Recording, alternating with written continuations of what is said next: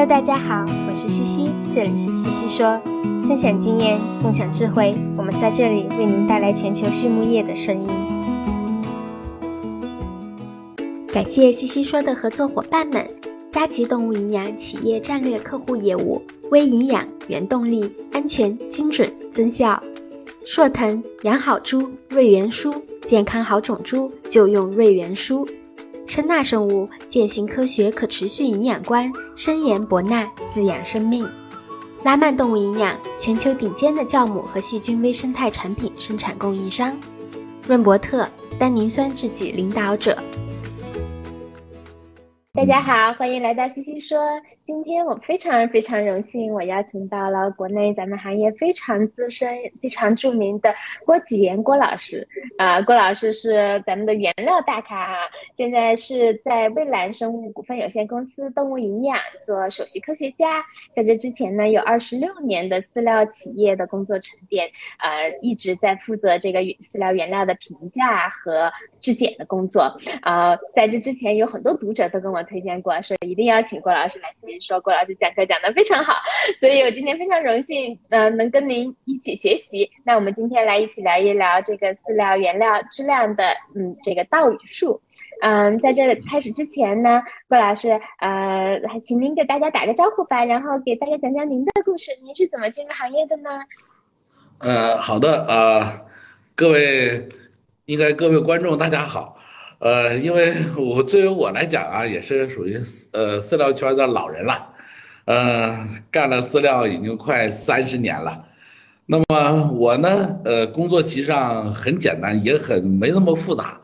呃，因为像我们这代人呢，又也不怎么喜欢到处乱蹦，所以说，呃，最早呢是当老师，当当老师以后呢下海了。呃，下海了呢，以后就紧接着呢，就到了湖南的唐人神集集团啊，在湖南唐人神集团呢，一干就是九年，呃，九年以后呢，就是二零零四零五年的时候，然后呢，我就来到了这个青岛，到了山东六合集团，呃，当时也是国内呃非常有名的一个饲料企业，当然了，唐人神也是南方或者是我们国内非常有名的一个饲料企业。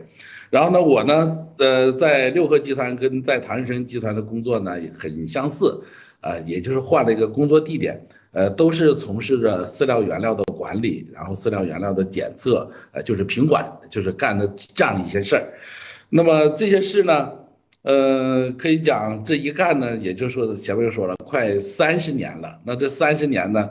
反正也没干过别的。像我们这代人呢，像我跟我同时代的人啊。很多都是当老板去了，但是我就一直坚持在实验室里面，坚持在做饲料原料的评价，在做检测这个工工作，呃，所以说，呃，也对这原料方面吧，也干了点事儿出来，也做了一些研究，呃，这样呢，嗯，同时呢，反正我做这些事呢，呃，反正还在行业还是认可度还是有一定的吧。所以说，由于这样的做的这个工作的关系，所以说也就了最后呢，也就到了农业部，做了一些兼职，就也是我们农业部的饲料原料的专家，也是我们饲料全国饲料标准化技术委员会的技术咨询委员，然后呢，也是我们呃饲料质量安全管理规范呢，嗯，这样的一些这样的一些我们关于饲料的原料管理或者是质量管理的这样的书籍的一些作者，呃，另外呢。还担了什么？我看还有什么中国独立协会饲料分会的副主任委员，还有呃什么中国玉米协会的副会长啊等等吧，啊干了一些社会上建了一些这样的一些，呃还是跟我们的饲料原料跟我们饲料质量管理的这样的方一些社会的一些兼职。而我的工作呃没什么，没有什么不像呃现在年轻人走的经历很多，我是很简单的一个工作。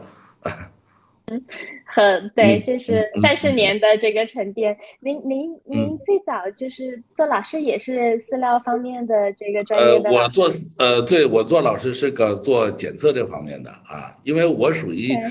呃，应该在这个行业属于跨界的吧，呃，因为我学的是分析化学，后面呢，呃，读研究生学了些呃生物化学。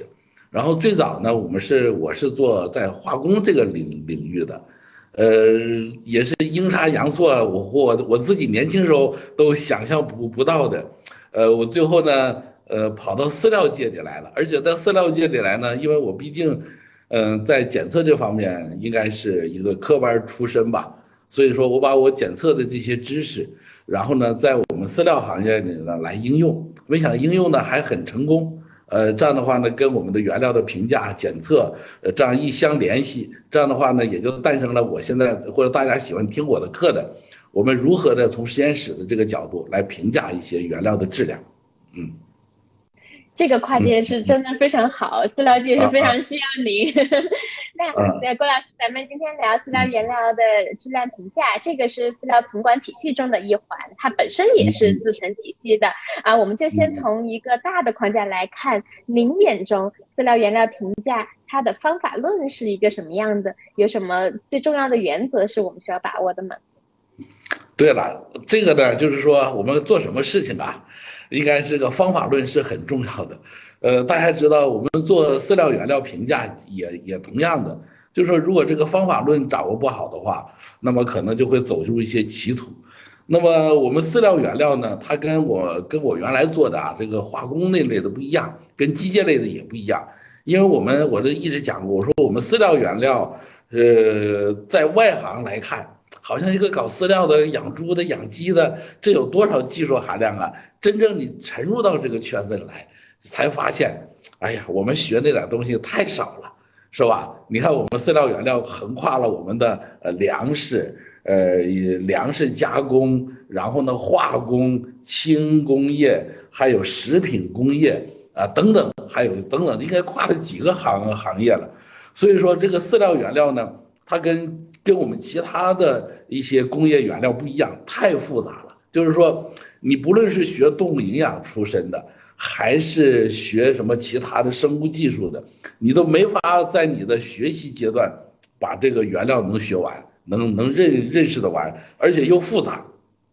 这样的话呢，呃，我们的饲饲料原料的评价的这个方法论就显得很重要。然后我呢。呃，根据我自己工作这这些年呢，就是说这个原料评价的方法论呢，呃，在大学当教授，比如说我做研究做研究工作做教授，我做一些呃动物实验的写科研论文是吧？他和我们企业呃做经营买的原料呢，哎，他又是看法是不一样的，因为做大学做研研究的，他很少。我从一个经营来看原料的问题，那我就看学术来看。那么对于企业来讲呢，既要有有这个学术的，就是这些真实的这些价值，还必须呢，因为企业离不开经营，离不开市场的变动，离不开价格供求关系，所以这些东西一影影响。所以说，所以我谈的啊，呃，不是站在一个高校的一些研究的学者来看。我是沿着在这个企业一直在做这个原料管理，在第一线上做原料管理的这样的一个经理人吧，来看原料的方法论。那么我说了，这个一是复杂，跨领域特别多；二一个呢，我们饲料原料的呢，是价格的波动又非常的大，呃，这是第二方面。第三个方方面呢，大家也知道的，供求关系呢，我们中国饲料是远远过剩的，饲料原料是远远不够的。这样的几个因素造成了我们在饲料原料评价的时候，那我说归纳起来，呃，就是一个真实性，就是说你用什么样的一个一个方法，这个方法论，呃，就是我后面会讲这个方法论具体的内容，它的最核心的一个一个价值点就是原料的真实。如果原料离开了真实这两两个字，那么这个原料就不好谈了。所以说，我们整个你不论用什么方法来评价原料的，那我来总总结起来，就是原料评价的最重要的一个原则，就是你要用用各种手段来确保原料的真实。是的，是的，那呃，那就请郭老师展开讲讲这个方法论的内容吧。我我记得之前看过您一篇文章，您您您里面有写，就是这个要从六个维度来评价，可能您会讲到这六个维度分别分别是什么？对这个呢，也是我 在这个饲料管理吧，从事了就是说二十七八年，近三十年的时时间，然后呢，经历了很多的教训，就是说，真是的，自己看到自己手上出了很多的一些质量的事故，然后呢，也看到了我们饲料原料的这这些年的变化，一些，那么我们来总结起来呢，就是您看到的，就是我在呃最近吧，因为最近这两年讲的比较多，在这个行业在这个圈里面，就是说饲料原料评价。呃，它的一个呃评价的用什么方法来评价，也就具体的，也也就是这个行业给我总结出的锅六条。那么这锅锅六条是什么呢？是第一第一个是就是原料的营养指标，它是我们评价原料最重要的内内容。毫无疑问，就是我们所有的原料的评价，呃质质量的问题、质量检测等等等。我们离不开我们营养上动物营养需要的这些重要的指标啊，这些指标是我们评价最核心的内容。但是呢，仅以这个方面呢，就仅以我们营养需求的这些内容，还是远远是不够的。因为从如果从一个研究者来讲，我我意识到，从研究者来讲，那我有这一方面内容我就足够了。但是呢，你做经营者，作为企业来讲，光有这一条是不够的。所以说，企业就要还要管什么呢？原料的原料，就是你这个原料到底是用什么原料来给我来加工的？就是原料的原料是什么？这一点呢是非常非常重要的。我认为呢，是我们原料的源头这一方面啊。比如说我举个案例吧，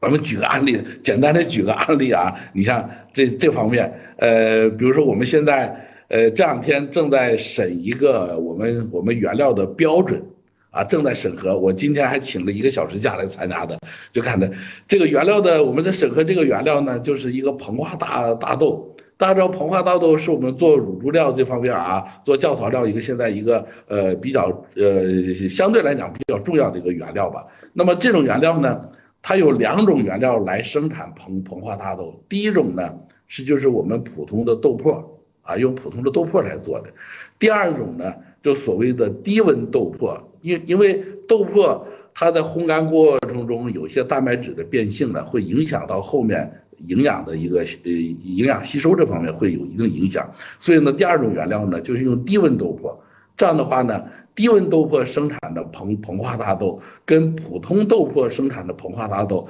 它在我们的这个蛋白质在氨基酸这方面完全是一样的，但是呢要继续看它在。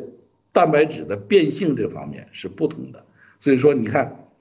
你如果是我们仅从营养那块，我们看看氨基酸，看看蛋白质，那么可能这两个原料是一，呃，这个膨化大豆呢，你就选择性的你会想象不到啊，它前面的源头啊，这是第一个方面，就是我们说一定要呃把原料的原料要问清楚，也就是说，在企业在原料评价的时候一定要规定。原料的原料，你买这个原料应该用什么原料来生产？如果是有多种原料可以选择，就多种原料可以生产同一种原料的时候，那我们要选择它的优，呃，要排下序，哪种是我最需要的？哪一种呢是可以用的？但是呢，他说作为备选，哪一种原原料呢？呃，那我们是不允许来用这种原料来生产的啊，这是这就是我们第二点。第三点呢？嗯，也就是我们的呃生产工艺对我们饲料原料的质量的影响。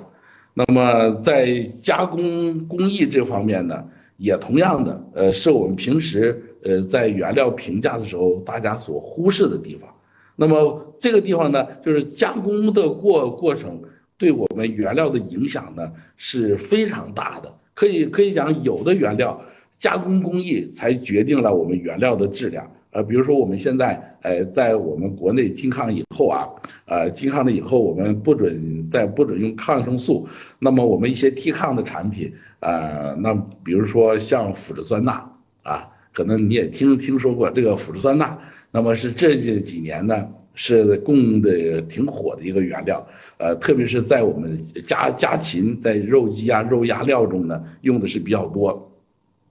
那么这个原料。就是最典型的工艺对产品质量是决定性的。有三种工艺，第一种呢就是干法，就是一个简单的混合，就是呃褐煤跟氢氧化钠简单的一个混合反应。那么这种工艺是最便宜的。呃，第二种工艺呢，原料还是相同，还是褐煤，褐煤跟氢氧化钠的溶液反应，然后经过了呃这个沉淀，呃然后离呃这个沉淀以后再经过滚筒干燥，那我称之为滚筒干燥的工工艺。那么这种工艺呢，哎。它它的原料的它生产这腐质酸钠的质量就会好一些，然后呢，它的成本呢也增加了很多，啊，增加了几倍比前一种。那么还有第三种，那么前两种工艺呢，最大的问题呢就是说 pH 值比较高，它的都是 pH 值到十二。那我们大家知道，动物是不能够忍受这么高的 pH 值的，所以这个这个碱性太强了。那么第三种呢，就针对 pH 值过高，那我用酸去综合，把这个呃把这个反应的这个溶液 pH 值给它降下来，降到中性，降到中性以后呢，又有沉淀，又有沉淀了，又生成新的沉淀。这个时候呢，我们把沉淀分离了以后，用喷雾干燥的方法，就是用喷雾干燥的技术生产的腐质酸钠。那么这种腐质酸钠。就比前面的滚筒的要好好一些，但是喷雾干燥生产的腐质酸钠呢，它的成本呢又增加了几倍啊，所以说，呃，这三种工艺，你看我们说，你要是从含量来讲，腐质酸钠的含量来来讲，它都是百分之六十五左右，以干级计的话啊，都是这个，但是呢，它内在的质量，内在的质量是什么？它不是含量，是杂质，这个杂质呢是水不溶物。发生了巨大的一个变化，这个变化呢，从第一种的干法，它的水不溶物有百分之三十；第二种呢，水不溶物只有百分之十，就是滚筒干燥的只有百分之十；第三种呢，呃，它的水不溶物呢，就喷雾干燥的只有百分之一。你看三十十一啊，这么大的一个变化，这才是腐质酸钠的这个工艺，你看影响到了这个质量巨大的一个变化。那么价格也影响到数倍的价格。如果是我们在在采购或使用腐质酸钠时候，对这种工艺不了解，那么你仅看含量，百分之六十五的含的含量，那么你买不到一个真正的，呃一个高品质的这个腐质酸钠来。你看这个工艺，那我们别的所有的原料都是一样的啊，都是对工艺影响很大的。这是我说第三条。那么第四条呢？呃，就是我们嗯原料评价的一个方法论的问题了。这个第四条是什么呢？是在那前三条的基础上，营养的营养的问题，就是营养指标这个问题。第二条呢，原料的原料。第三条呢，工艺对原料的影响。站在这三个立场上，再加上市场的供求关系，那么这些影响原料的是这些。影响怎么样来看一个原一个原料的问问题？你说把这些东西加合起来，作为一个企业，你是怎么来看一个原料？说你你是怎么看原料？这个原料应该如何的来进行管理？那么这点呢，说起来很抽象。我还我还是想一个一个现在市市场上啊，呃，就是大家呃比较关注的或者比较熟悉的原料，我来说一下子，像这样的原料。这个第四点应该怎么来看？比如说我举一个糖蜜，那么糖蜜大家知道，呃，它是我们生产蔗糖或甜菜糖，把糖把呃蔗糖分离走了以后，剩下的那个溶溶液，那么好了，它这个蔗糖的营养就不用说了，然后呢，它的原料，呃，就是有甘蔗糖蜜和甜菜糖蜜，那我们说，呃，以甘蔗糖蜜为例吧。那么，呃，这个糖蜜的加工，呃，原料都是甘蔗，主要是工艺。工艺的变化呢，你看它工艺，你你是把糖蜜加工完了，蔗糖卖的贵，糖蜜卖的便宜，所以你谁也不想生产蔗糖的时候把过多的蔗糖留在糖蜜里面。所以说，在生产的时候就结晶结晶，再也结晶不出来的时候，剩下是糖蜜了。那么这个时候，我们的糖蜜的质量的控制在生产上。它的控制，呃，是靠这个粘度，靠一个垂度啊，所谓的叫垂度，实际上是粘度，啊，这个这个东西来管啊，就到这个垂度，呃，不，呃，到时候了，哎，这个糖就可以，呃，这个糖蜜就可以了，就不能再结晶了。好了，这是这样的一个关，这样的一个影影响。那么糖蜜的市场问题呢？糖蜜它不是全年，大家都知道甘蔗嘛，它不是。二十呃，这个全年十二个月都在生生产，呃，它是个季节性的啊，到了秋天收糖蜜，可能到了春节前后，这个糖就榨完了。好了，这个糖蜜呢，说糖蜜是个季节性很强的，而我们饲料用糖蜜呢是全年十二个月全在用，而生产糖蜜呢只有三四个月，三个月。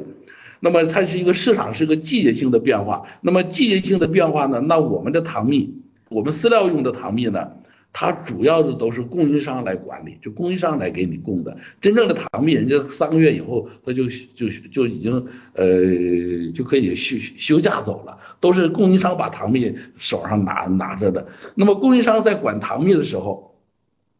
如果是仍然用垂度来管理的话，那我想这里的质量的漏洞呢就很大了，因为增加垂度的方法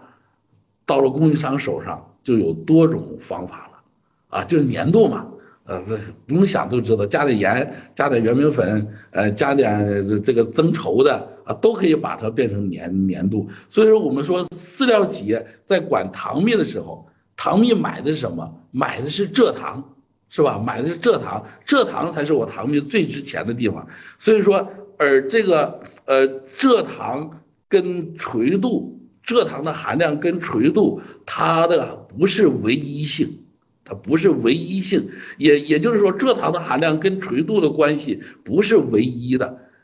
是改变垂度的手段有很多种。那么你说你管糖蜜的时候，就是说你管糖蜜这个质量的时候，那么你还如果是饲料企业来讲，你仍然用垂度来管理的话，那么你肯定的。你就会被那些，呃，这种奸商吧，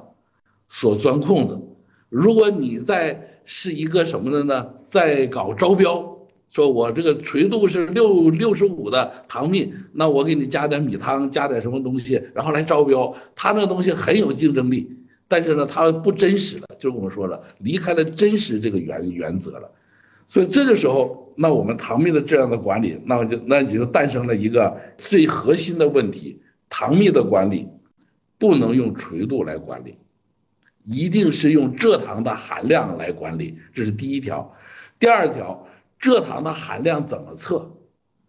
那我们说用总糖，呃，大家学学过动物营养的，都学校都做过啊。你总糖把二糖水解成单糖，单糖再来做，那我加用一点葡萄糖，用果果糖在里面，这它不能反映蔗糖的含量啊。大家知道，所以说你用总糖来测，也反映不出蔗糖的量来，因为这里如果水解过度的话，呃，因为水解到单糖，糖蜜就不值钱了。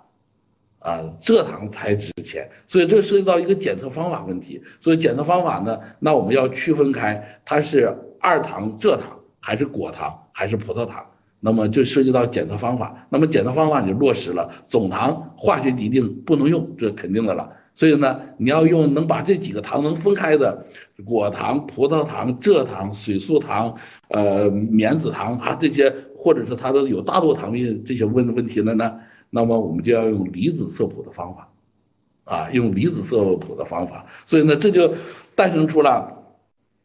检测方法的问题，然后呢，也诞生出了什么呢？就是你在做糖蜜验收标准的时候，就是我一个企业，呃，在验收做糖蜜的验收标准的时时候，那么那我关注的是什么呢？是蔗糖的含量，不是总糖的含量。所以说我糖蜜就是要关注一。在验收标准的时候，你要关注蔗糖的含量，蔗糖的含量才是我们要花钱的。啊，第二个呢，要关注灰分，如果你掺了一些别的东西，灰分会升高，灰分会升高，是吧？这是肯定，这是肯定的。啊，然后呢，第三点还要关注什么呢？它的一些。微生物的指标或者是感官指指标，如果你有水掺进去了，水一多就长菌，长微生物，长细菌，然后呢，长了菌以后呢，就会产酸，就让这个这个糖蜜的 pH 值往下降，往下降了以后呢，你的二二糖蔗糖会更多的水解成单糖，使它的内在的质量呢还仍然在变差。所以说，感官就是闻起来酸臭的、起泡的。冒泡的、酸臭的、长那些菌斑的，那么这些糖蜜都是什么呢？感官是不合格，感官不合格的背后，说明它有水往里面掺了，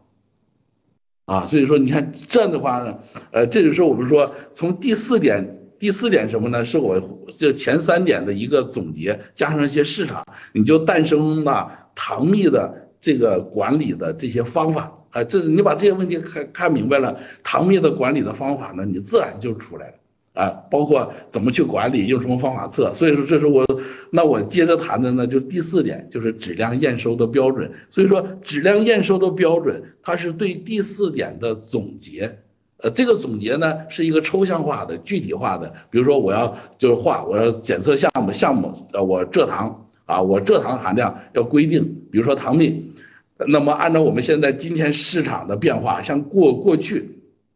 我们可能把蔗糖要大于四十，好像今年好像这有点跟市场有点脱脱节了。但是我蔗糖的含量不会低于三三十五，就是说蔗糖的含量至少至少，离子色谱法要测定到三十五就以上。那我的灰分啊，那我要定到是几啊？是八呀、九啊啊这样的，就是包括你的盐呐，就是你的矿物质的含量，你只能是糖蜜天然的。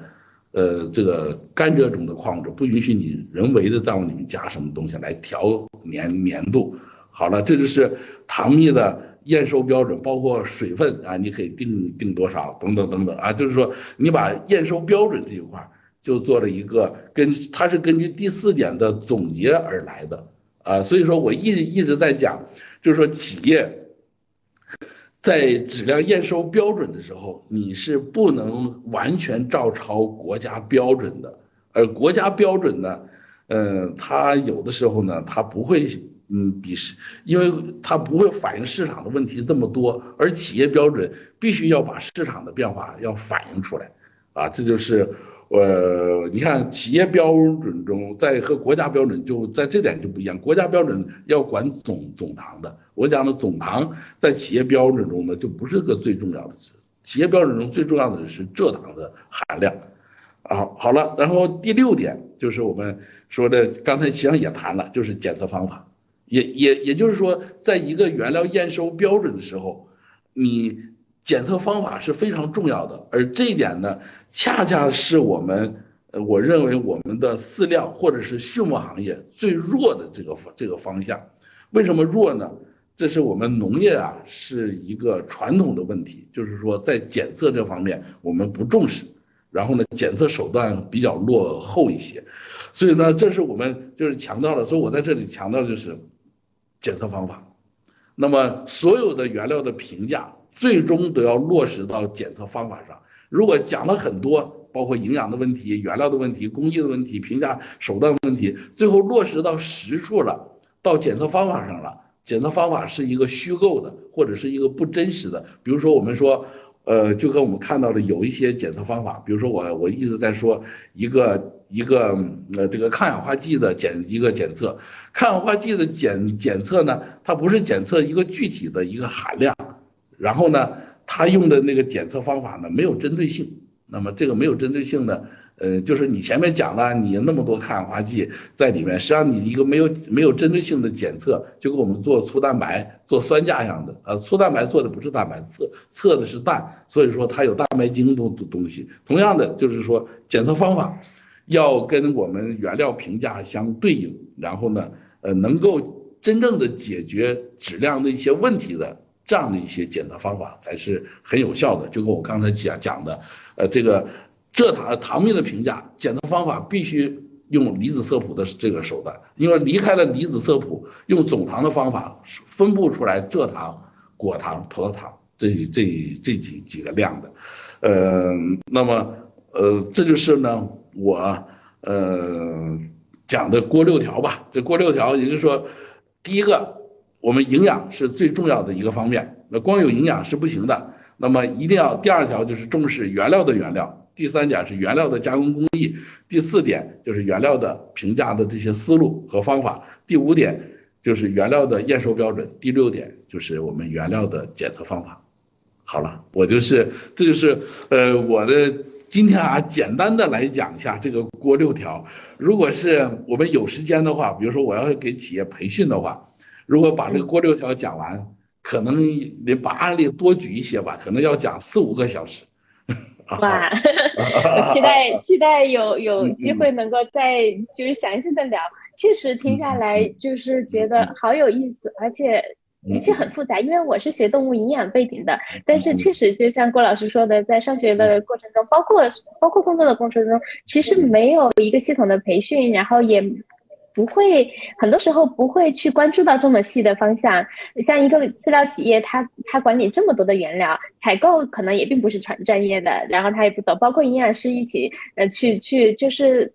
接纳一个新原料的时候，很难关注到这么细的方向。这个也提醒我们，就是要跟供应商充分的沟通，请他们提供这些他们的工艺，包括他们的原料等信息。然后我们作为饲料企业，也要去分析这个供应链的关系，因为有的是直接从工厂买，有的是中有中间环节，去理解这个原料真正的价值，然后再相应的去设计验收的标准和这个呃检检测的方法，对吧？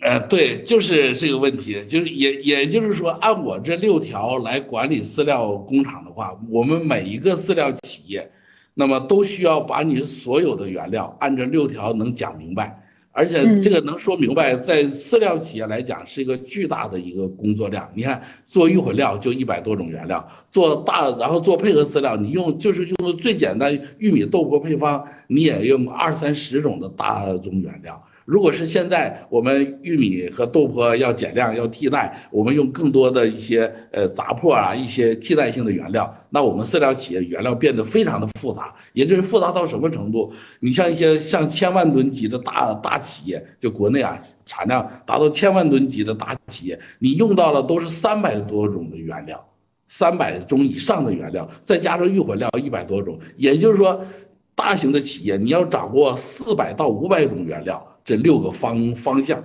所以说在饲料企业，如果是我认为，如果是真正的我们饲料企业的我们的技术部门跟采购部门，按我的要求的这六条，把你这个这个可能采购的这四五百种原料，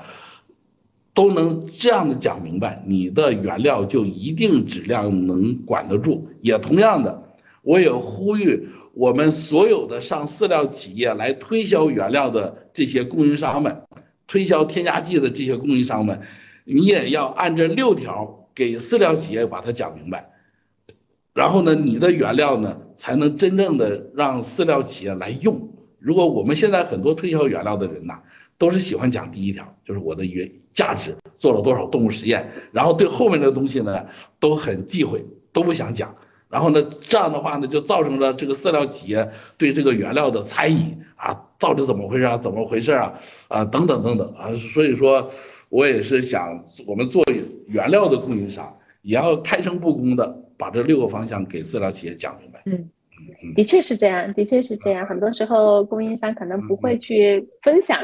这个具体的工艺或者具体的一些组成部分哈，哎，郭老师，您刚刚提到了有一些不同的检测方法，那您能不能展开聊聊目前的常用的这些检测方法有哪些优点或者不足嘛？因为不同的原料或者不同的指标，我们现在有好多，包括石化学，包括您说的 HPLC，包括 NIR 等等的各种方法。现在呢，我们现在咱们是饲料原料的检检测啊。对于饲料企业来讲，因为跟研究所不一样啊，我说的都是饲料企业。呃，我们饲料企业来讲呢，检测手段还是比较落后的，特别一些中小企业，我们只能用一些常规手段来测来。就常规就是我们现在上大学讲的八八大粗啊，粗蛋白、粗灰、粗灰分、呃粗纤维、粗脂肪，然后水分，呃然后钙磷、灰分、盐分等等啊。这样的企业呢，我们说，然后呢，只有少数的大型企业，这个少数在中国真不多。这这个少数呢，算起来，中国有几千家饲料企业，这个少数的，就是检测手段齐全的，二十家也没有，就这么十多家，啊，然后这个总部的质检中心，哎，这个能力还是比较强的。那么我说，绝大多数的几千家跟几十家一比起来，这就微不足道了。那么就是大部分饲料企业，我们用的检测手段呢，还很，嗯，就是说，针对性不不强。为什么针对性，呃，就跟我们讲的针对性不是很强的，针对性不是很强的呢？那我们有一些原料呢，呃，就是就跟我说的，呃，比如说我们用了很多原料，用了很多原料，很多很多原料，我一直在讲，我们测了粗蛋白，测了粗脂肪，测了粗纤维啊，钙磷、灰分，呃，包括这些东西测完了，这些这些指标是这个原料的特征性指标吗？符合的这些指标就是这个原原料吗？啊，这就是我们现在我们整个。呃，咱们这个行业现在面临着问题，问题这个问题就是我们品控队伍面临的问题。品控队伍问你什么问问题呢？学历的水平越来越高了。大家知道，来的饲料企业做品控，不管大中型小企业，这个学历都不低了，现在是吧？呃，都是本科生占了很高很高的比例。在大型企业中，那么本科生是几乎占了一多半的。那么这个时候呢？呃，学历水平高了，学历水平高了以后呢，我们现在带来的问题呢，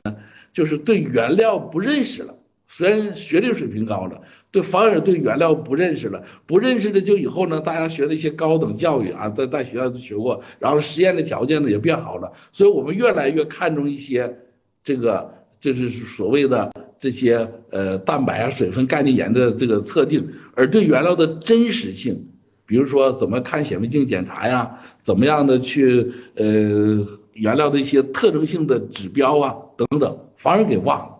呃，所以说这就是我们我我说了，刚才您讲问到的就是我们现在检测这方面的问题，就是我们原料评价上检测的问题。然后检测的问题呢，那我们可能嗯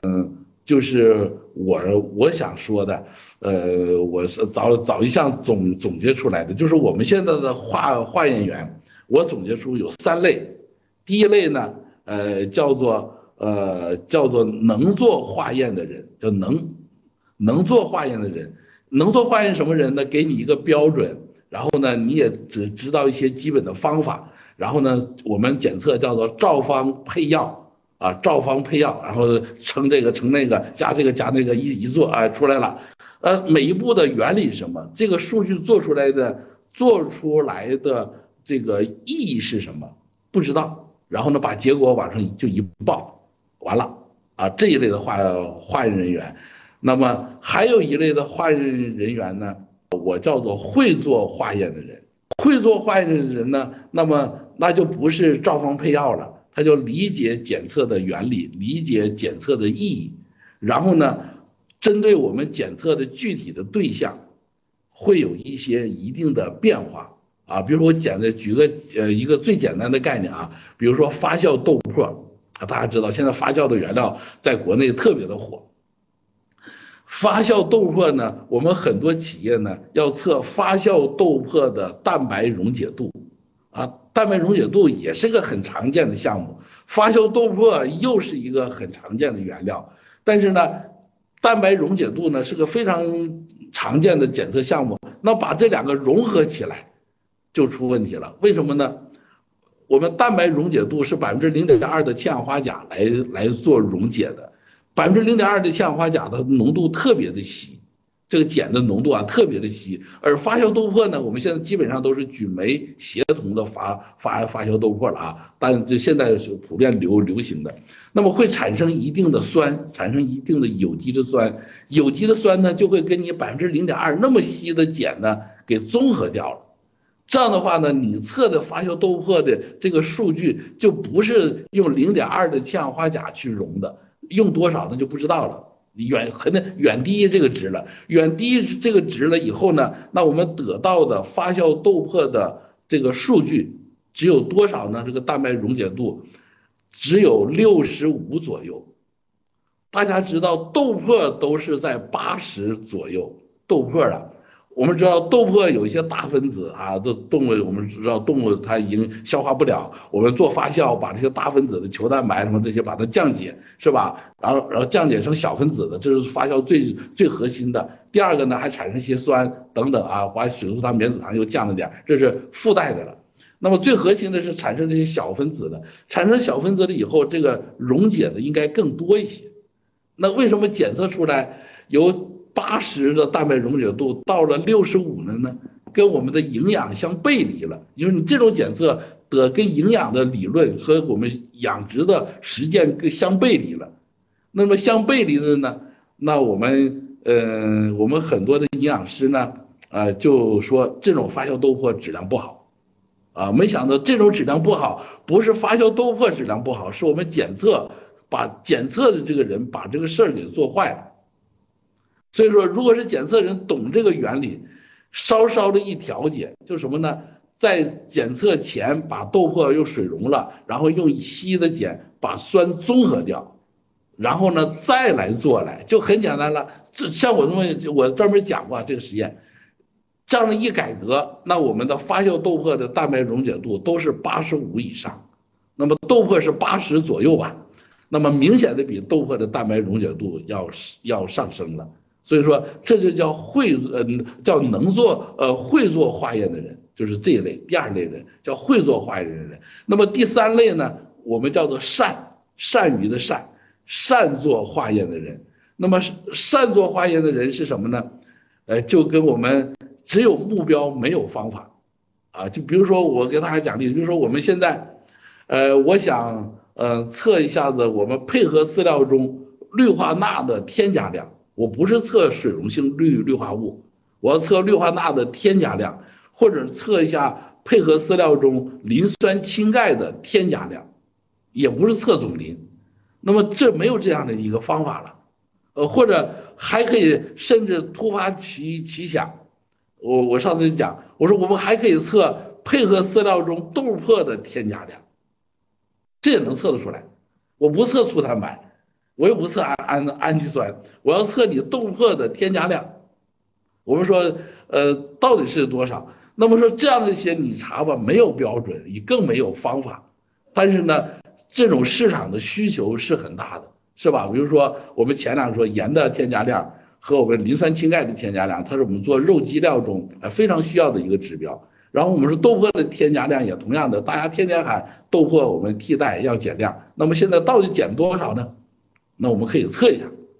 啊，那么呃等等，那么这些呢，那就是说是要善于做化验的人，没有检测的这个这个呃方法，你纯粹要自己来开发，啊，自己来开发，那就是海阔天空了，你想什么招都可以，但是我达到我的目标就就就行。那么，那我们现在饲料企业家要讲的是，我们的化验人员现在呢，第一类的人太多了。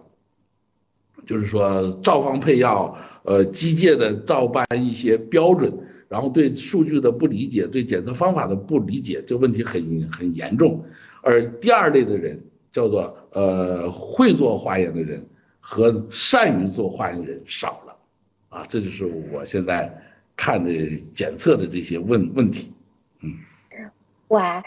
这个太有意思了，郭老师直接把我的问题上升了几个层次。嗯，就是您刚才讲到，在饲料原料评价中不理解原料是可能是最忌讳的一个问题了。哎，我很好奇，在您这么多年经验里面，您您记得的就是最容易犯的错误是什么呢？有没有什么印象深刻的故事？哎呀，最容易犯的错误，在我们这在我们饲料原料这个行业中太多了。呃，太多太多了，犯的错误一个最核心的问题，就我总结教条主义。教条主义什么呢？也就是说，我们不看原料的这个所谓我们前面讲的真实性，就啥也不管，哎，就粗蛋白够了，粗纤维够了，粗脂肪够了，呃，这个数据一够了，我就验收就合格了。那么，那么我们这样的犯的错误还少吗？那么，在国内，呃，如果各位听众，呃，是做饲料品管的，你想想你周边，那我就不想举太多的例例子了。这样的在我们身边，不说天天犯吧，经常性的犯，经常经常性的犯，就是说，呃，原料，呃，没有把握住关，但是你一看呢，哎呀，检测数据还都够，什么指标都够，呃，然后呢就出问题了，呃，这样的。这样的例子比比皆是，嗯，就我说了，核心的问题，教条主主主义，教条主义呢，就看表面的数据，对原料不理解，就原来我为什么要买这个原料，营养价值在哪里？然后这个原料的原料，原料是怎么造来的？啥都不知道，就看表面的一个数，那么最终，呃，我们验收原料的，呃，指标呢，就就出事了，嗯，就容易误导了，也不能只是纸上谈兵啊。就是那目前有哪些新兴的，就是说新的嗯饲料原料质量评价的方法值得我们去关注呢？新的评价方法呢？我们知道现在我们评价方法诞生完全新的，从理论上诞生的并不多。然后呢，现在我们现在比较看行的这个这个方法呢，也就是说我们现在用体外仿生的一些手段，体外仿生的一些手段，呃，它比我们做动物实验要快得多。然后呢，现在体外仿生的呢，呃，用这样的一些方法来评价原料的时候，呃，还是能给人非常好的一个一个一个参考性。呃，这个体外仿生呢，呃，这方面呢，呃，在国内介绍的也比较多。呃，所以说我们这个节目呢，我说我们不是做个广告，不是卖这个设备的，所以我也不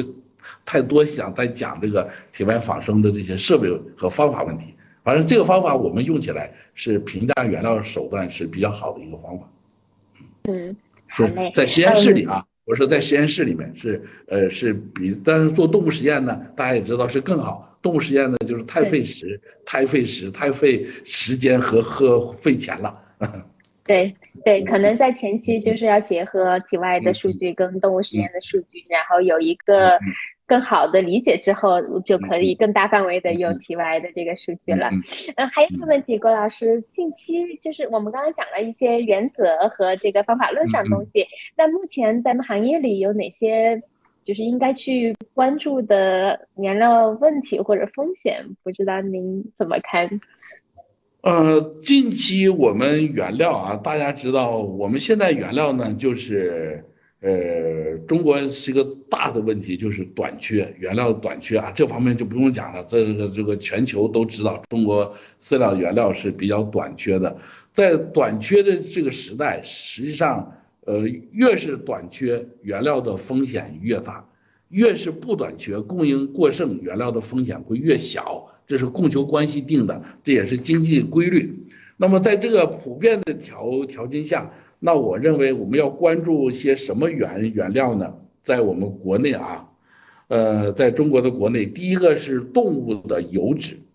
也就是我们的猪油、鸡油、鸭油，因为动物的油脂为为什么要关注呢？就是我们动物油脂的也这个加工的工艺，就是我们前面讲的工艺，我们这一年或者近两年吧。发生了一个非常大的变化，这个变化在哪呢？由过去的火炼，那么到今天，由火炼为主，到今天是气炼为为主了，就是气炼为主。火炼和气炼的这个工艺的变化带来的油脂一系列的问题，这个问题呢，呃，包括水分的问题。水分一高，油脂就容易被氧化，容易酸败，所以说这是，然后水分高了，我们的营养价值呢，那油的能量又又又会影响很大，所以说这个这个工艺带来的变化，不但是水不不简单是水分这么这样一个简单的数，这个数影响的营养的问题，影响到质量的问题，影响到检测方法的问题，就是我们动物油脂这块这个工艺的变化。这个工艺的呃变化的就以后呢，那么这个油脂的质量发生了一个非常大的一个变化，所以说我们呃各个企业在油脂评价的时候，那么应该关注它的油脂的这个这个工艺变化带来它质量的这样一些变化，包括水分变化，呃，包括水分检测方法的改变。呃，包括油脂质量评价的方法的也要跟着变。好了，这是第一第一种原料啊，我呃也是简单的提示了大家一一下。那么第二种原原料呢，也同样的，就是肉粉和肉骨粉。呃，大家知道各种啊，鸡肉粉、鸭肉粉、呃猪肉粉、肉骨粉啊，就是动物有名名称在前面。呃，那么这些肉粉、肉骨粉呢？嗯，也同样的这个变化跟我们油脂加工是相关的，因为油脂呃炼出的油是给饲料的，剩下的渣子就是肉粉、肉骨粉了。由于工艺的变化，那么肉粉和肉骨，呃，肉粉和肉骨粉，那么你的客户，这个客户是哪呢？大家知道，国内的客户就是猪料是没人会用的，因为有非洲猪瘟风险的问题，是猪料是绝对不会用的。那么禽料又受不了这么高的成本，所以我们的肉粉、肉骨粉的最大的用户是水产料，啊，是是水水产料这一块。那么水产料的肉粉、肉骨粉用的，我们最关注的，大家知道做水产料最关注的是新鲜度的问题，新鲜度的问题。由于前面工艺的变化，那我们肉粉、肉骨粉的新鲜度，就是我们天天说的 VBN 的值，那么会失灵，啊，就是说没有那么好用了。那么大家看肉粉、肉骨粉的时候，这个新鲜度的时候。那么除了还看 VBN 的值以外，就是挥发性盐基氮 VBN 的值，除了看这个值之外，那我建议大家呢要增加生物胺的检测，呃，尤其是有条件的企业啊，没有条件的企业你可以送商检，送第三方实验室去做，呃，为什么呢？就是前面有说了，工艺的变化造成了我们 VBN 这个这个数是越来越不可信了，那么。所以说，你要还可以用 VBN 来判新鲜度的话，会有一些失误的一些现象啊，这是这是一大类了，这个原料可不是少啊，非常非常的多了，嗯呃，另外一个呢，就是我们要关注的原料呢，就是我们的现在的磷酸氢钙啊，磷酸氢钙，那么磷酸氢钙呢，呃，关注什么呢？关注的磷酸氢钙的问题呢，它主要是，呃，我们现在在磷酸，嗯，在一些古源性磷酸氢钙啊，就是古源性磷酸氢钙。大家知道磷酸氢钙分为矿物质磷酸氢钙，分为植物磷酸氢钙和古源磷酸氢钙。我主要是说古源磷酸氢钙这一类。古源磷酸氢钙呢，嗯，大家要关注一下。嗯，古磷古源磷酸氢钙的质量安全问题，这个质量安全呢，我说的不是说的磷的含量，也不是钙的含量，也它是一些安全的风险问题。也就是说，古源磷酸氢钙的原料，嗯，带来的风险，啊，这个，呃。哦，因为今天时时间关系啊，我们是简单的是做一个采访，我们不是在做一个讲座，所以我没办法把它展开了说那么多。呃，如果呃大家呃对我刚才讲的有什么问题的话，也可以问西西博士，我们以后再约时间再讲，也可以给我发微信发 email，然后我们再回答大家的问题。所以说，呃，我们这个采访呢，我就说我关注了大家的原料这三类动物的油脂。肉粉、肉骨粉，还有骨源磷酸氢钙，嗯嗯，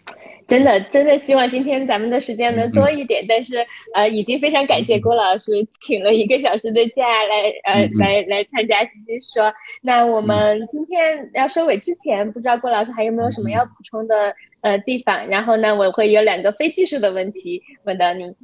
嗯，没有了，因为我们说了，今天我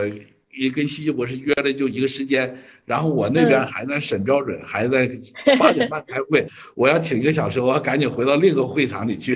啊，好嘞，那我们最后两个问题就很快的问一下郭老师。呃，第一个是在工作中，你有没有什么喜欢用的参考资料或者方法可以推荐给我们的读者们呢？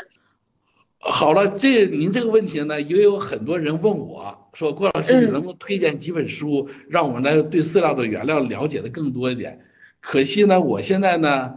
还静不下心来把我讲的这些东西，把它归纳整理成书来出版，呃，所以说我还我自己的东西还没写出来，但是我给推荐推荐的啊，是影响了我这个做饲料，呃，做饲料做了三十年的一本书，就是我们这个行业大家非常非常尊敬的洪平先生八十年代编的一本书，做我都知道饲料原料要来，可以讲这本书已经被我给翻烂了。我我我这本书我买了三本，呃，买前后买了三本，第一本书翻烂了，后面又在网上买了两本回来，啊，就是说，呃，这这本书可以影影响到我做饲料这这这个三三十年，到今天来看，这本书仍然非常有价值，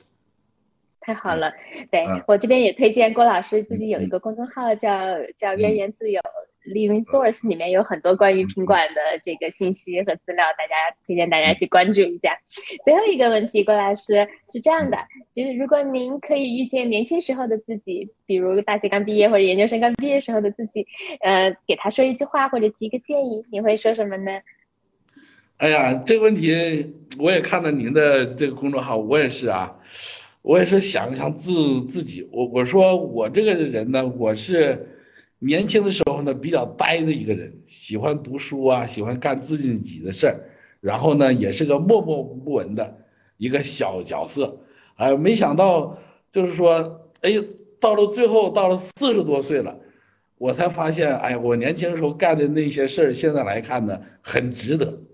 很真很值值得。如果是我现在做这些事，没有我年轻那是那个十年的冷板凳吧，就是我这十年能板凳没干别的事，没事看看书，然后做做真正的做实验，做扎实。所以说我现在如果真是像您说到遇到年轻的自自己，我说还是对自己说坚持读书，坚持做基础性的工作，你到最后机会来临的时候。你你才能抓住这个机会，如果没有那个基，没有前面这个基础，机会你是没法来抓的。好棒，好棒，好喜欢这个这个建议，谢谢郭老师，谢谢您今天的分享，我们期待以后还有机会再继续聊，感谢您。哎，好，好，谢谢，谢谢徐博士。